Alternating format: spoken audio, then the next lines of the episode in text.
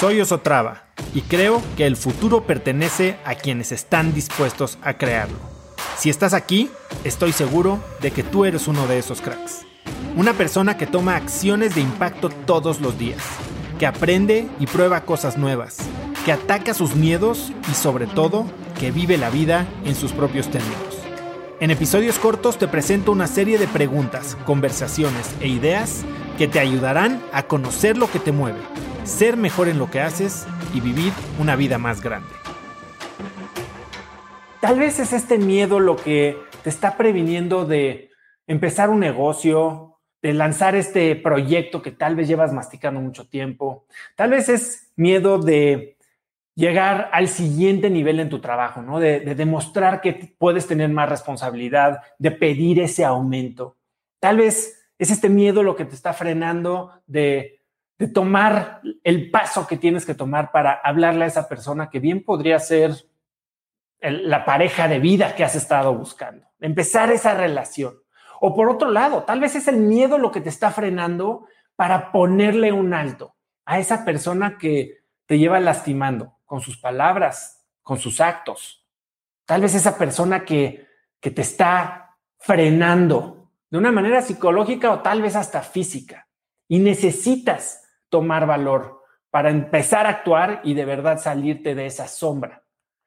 Entonces hoy vamos a hablar de eso, hoy vamos a hablar de miedo, porque el hecho de que tú tengas miedo, el hecho de que tú te estés frenando, como decía Paulo Coelho, ¿no?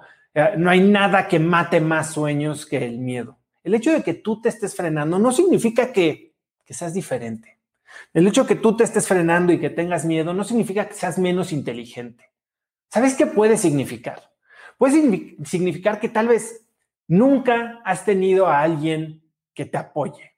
Tal vez nunca has tenido a alguien que te guíe en mostrarte el valor que tienes tú en tu vida.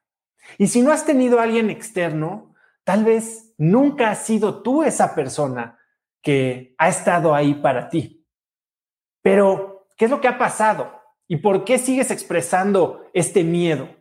Bueno, tal vez porque, como me ha pasado a mí en el pasado, estás tan ocupado en pensar en este siguiente reto, estás tan ocupado en buscar una siguiente montaña, estás tan ocupado en llenar más esas bolsas que tal vez ni siquiera te das tiempo de reconocerte. ¿Y qué es lo que pasa cuando no te reconoces? Todos tenemos miedo.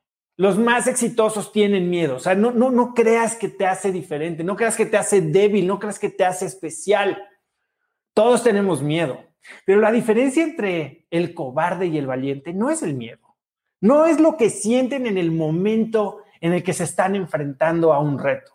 Todos lo sentimos, es más, sería antinatural no sentir miedo. Pero la realidad es que la diferencia entre el cobarde y el valiente es que el valiente sigue adelante a pesar de su miedo. El cobarde se frena, el cobarde es víctima del miedo y de lo que se causa. Ahora, el miedo creo que tenemos que separarlo en, dos cuestiones, ¿no? El miedo de dónde viene y, lo he dicho en varios videos y lo puedes leer y hay, muchos estudios que hablan de el miedo como una reacción natural de supervivencia, ¿no? Es este condicionamiento histórico, milenario, evolutivo que tenemos los seres humanos para mantenernos vivos. Y ciertamente cuando estamos ante un, ante un peligro de vida o muerte físico, pues sentimos miedo. El tema es que ahora mucho de lo que, de lo que explicamos o definimos como miedos son simples interpretaciones que tienen más que ver con nuestro ego y con la supervivencia de ese ego que con nuestro cuerpo en general. ¿Qué significa esto? Que estamos con miedo a, perder ciertas cosas, a no pertenecer, miedo a, enfrentar ciertos, ciertos procesos, miedo a la incertidumbre. Y ciertamente, hoy estamos viviendo años de incertidumbre total, de límites en todos los sentidos de nuestras vidas. Nos limitan a dónde podemos ir, nos limitan con quién podemos estar, con cuánta gente. Estamos limitados con a dónde podemos viajar o de qué maneras, en qué horarios. En ciertos países, hasta en qué horarios pueden salir a la calle. Y eso ciertamente genera una incertidumbre que genera miedo, que genera parálisis. Pero no es para todos, ¿no? Porque muchos de nosotros sentimos este miedo y hemos vivido pensando que, que no, se, no tenemos lo que se necesita para ser valientes, ¿no? Eh, que, que, que somos diferentes, que simplemente no tenemos ese drive. Vemos a los exitosos, vemos a los cracks y creemos que están hechos con una madera diferente, que ellos fueron chapados a la antigua, que son de hierro forjado, con alma de diamante. Y la realidad es que la valentía es algo que tenemos todos y que es simplemente como un músculo, algo que, que tenemos que desarrollar, que podemos desarrollar. Pero nunca nos hemos dado la oportunidad de hacer algo que es clave para desarrollar la valentía, para desarrollar este sentimiento de autoconfianza, de, de valor propio. Y si quieren saber qué es eso, qué es eso que, que probablemente te ha faltado a ti hacer para desarrollar valentía, y te lo digo porque a mí me ha faltado hacerlo muchas veces. Y es de las cosas que más me ha hecho sufrir probablemente y que más me ha limitado. Porque si logramos desbloquear este tipo de actitudes, vamos entonces a desbloquear un potencial creador gigantesco. Y esa cosa que probablemente no te has tomado nunca el tiempo para hacer es integrar. ¿Qué significa integrar? Bueno, integrar es integrar tus éxitos. Ah, integrar tus éxitos. No es festejar simplemente, porque sí, tal vez logras algo y, y lo festejas y te tomas una copa de champaña y brindas y lo que quieras, pero la realidad es que muchos de nosotros, que somos personas de alto rendimiento, que tenemos ambiciones muy grandes, vamos saltando de una montaña a la que sigue. Y en cuanto empezamos a subir, pero sentimos que la pendiente se aplana un poco, ¿qué es lo que pasa? Buscamos esa siguiente gran montaña y no tomamos el tiempo de reconocer nuestros logros. ¿Y qué significa reconocer nuestros logros? significa integrarlos a nuestra personalidad. No es solo un festejo, no es un bien y a lo que sigue. Nos alejamos tanto del momento del éxito, del momento del logro, que sinceramente se nos olvida. A veces se nos olvida que lo hicimos. A veces se nos olvida lo importante que era para nosotros lograr eso. Se nos olvida que tuvimos un logro. Se nos olvida que somos exitosos. Y cuando nos removemos del éxito, entonces perdemos esa identidad de exitosos.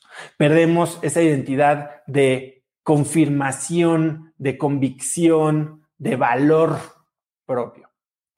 Hablo mucho yo de un modelo que se llama el, vórtice del crecimiento, que se genera cuando tú tienes una convicción que te hace exitoso, que te da confianza.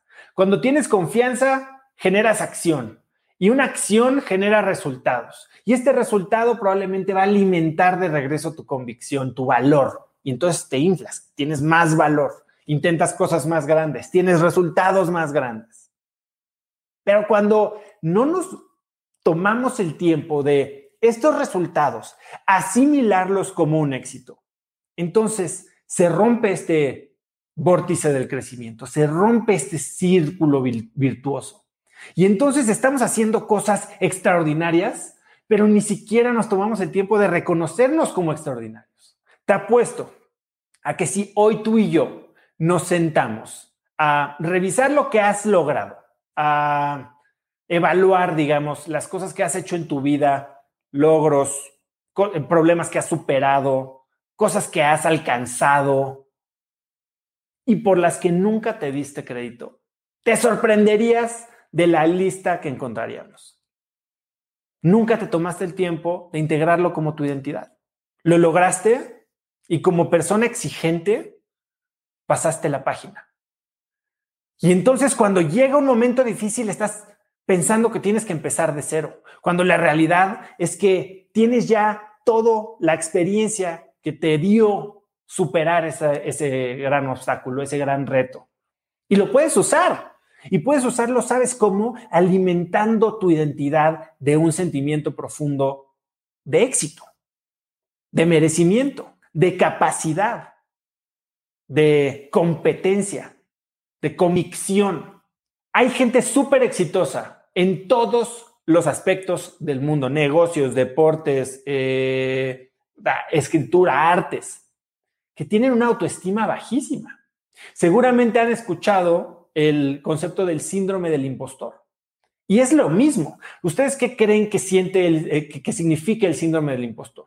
Es esta gente extraordinaria haciendo cosas exitosísimas que vive aterrada de ser descubierta, de que la gente alrededor de ellos se dé cuenta que no es lo que, lo que creen, que no es lo que esperan, que no es lo que pretende ser, cuando la realidad es esa. El único que no cree en él es él mismo. ¿Y qué pasa con ellos? Se frenan. Se frenan. Dejan de intentarlo. Dejan de salirse de su zona de confort por miedo a que los descubran. Conecta conmigo en Instagram como arroba osotrava y dime qué te pareció este episodio. Mi meta es inspirar a una nueva generación de hispanos a vivir vidas más grandes. Y si me quieres ayudar a lograrla, lo mejor que puedes hacer es seguirme en Spotify y dejar una reseña en Apple Podcasts para así subir en ese ranking. En tu reseña cuéntame de qué temas, categorías o personas te gustaría aprender y me aseguraré de leerlas para darte el contenido que quieres. Y no olvides unirte a mi comunidad de cracks en cracksnetwork.com. Es gratis y conectarás con más gente en el mismo camino de crecimiento que tú. Eso es todo por hoy. Yo soy Oso Traba y espero que tengas un día de cracks.